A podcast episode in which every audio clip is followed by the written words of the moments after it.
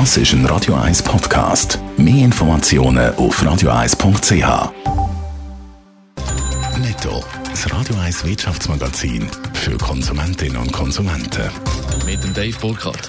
Der Bundesrat beratet, dass in einer Sitzung heute voraussichtlich weitere Massnahmen zur Stützung der Wirtschaft wegen der Corona-Krise. Bis jetzt hat die Landesregierung 10 Milliarden Franken Soforthilfe in Aussicht gestellt und den Zugang zur Kurzarbeit erleichtert. Zwei Professoren von der ETH fordern aber deutlich mehr Mittel in Form von einem sogenannten Schweizfonds mit 100 Milliarden Franken. Nach einem positiven Abschluss gestern dürfte die Schweizer Börse auch heute positiv in den Tag starten. Laut der vorbörslichen Daten von Julius Bär hat der SMI eine Stunde vor dem Handelsstart 2,1 Prozent im Plus notiert. Grund dafür sind überwiegend positive Vorgaben aus Asien. Der Zürcher Bauunternehmer Implenia muss wegen Coronavirus Tätigkeiten auf seinen Baustellen einschränken.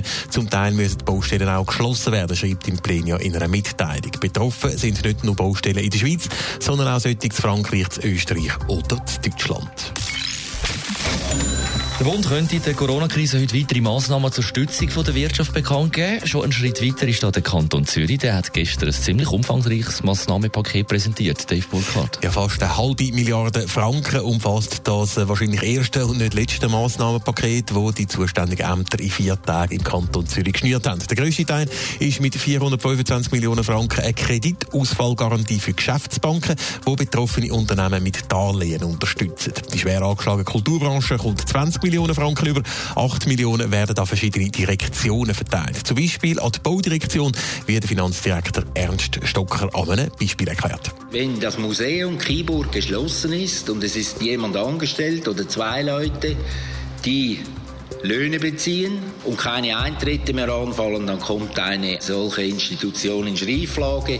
Für solche Sachen wird die Baudirektion gerade stehen, die Sicherheitsdirektion für Sportanlässe. Weiter gibt es Geld für die Bildungs- oder die Volkswirtschaftsdirektion. Außerdem werden selbstständig Erwerbende im Kanton Zürich mit 15 Millionen Franken aus der Jubiläumsdividende von der ZKB unterstützt. Aber nicht nur der Kanton hat Massnahmen für Betroffene beschlossen, sondern auch die Stadt Zürich. Genau, die Stadt Zürich will unbürokratisch helfen und zwar denen, die von den Massnahmen, die der Bund oder eben auch der Kanton schon beschlossen haben, nicht können profitieren, wie die Stadtpräsidentin Corinne Mauch erklärt. Das ist beispielsweise bei Kleinstunternehmen, bei selbstständig Erwerbenden, die einfach sehr schnell Geldmittel brauchen, ist das der Fall. Betroffen ist im Moment vor allem der Kultur- und der Kreativwirtschaftsbereich, Gastronomie, der Veranstaltungssektor, der Detailhandel, aber auch Handwerks- und Reparaturbetrieb oder am Schluss auch noch der Sport. Netto, das Radio 1 Wirtschaftsmagazin für Konsumentinnen und Konsumenten.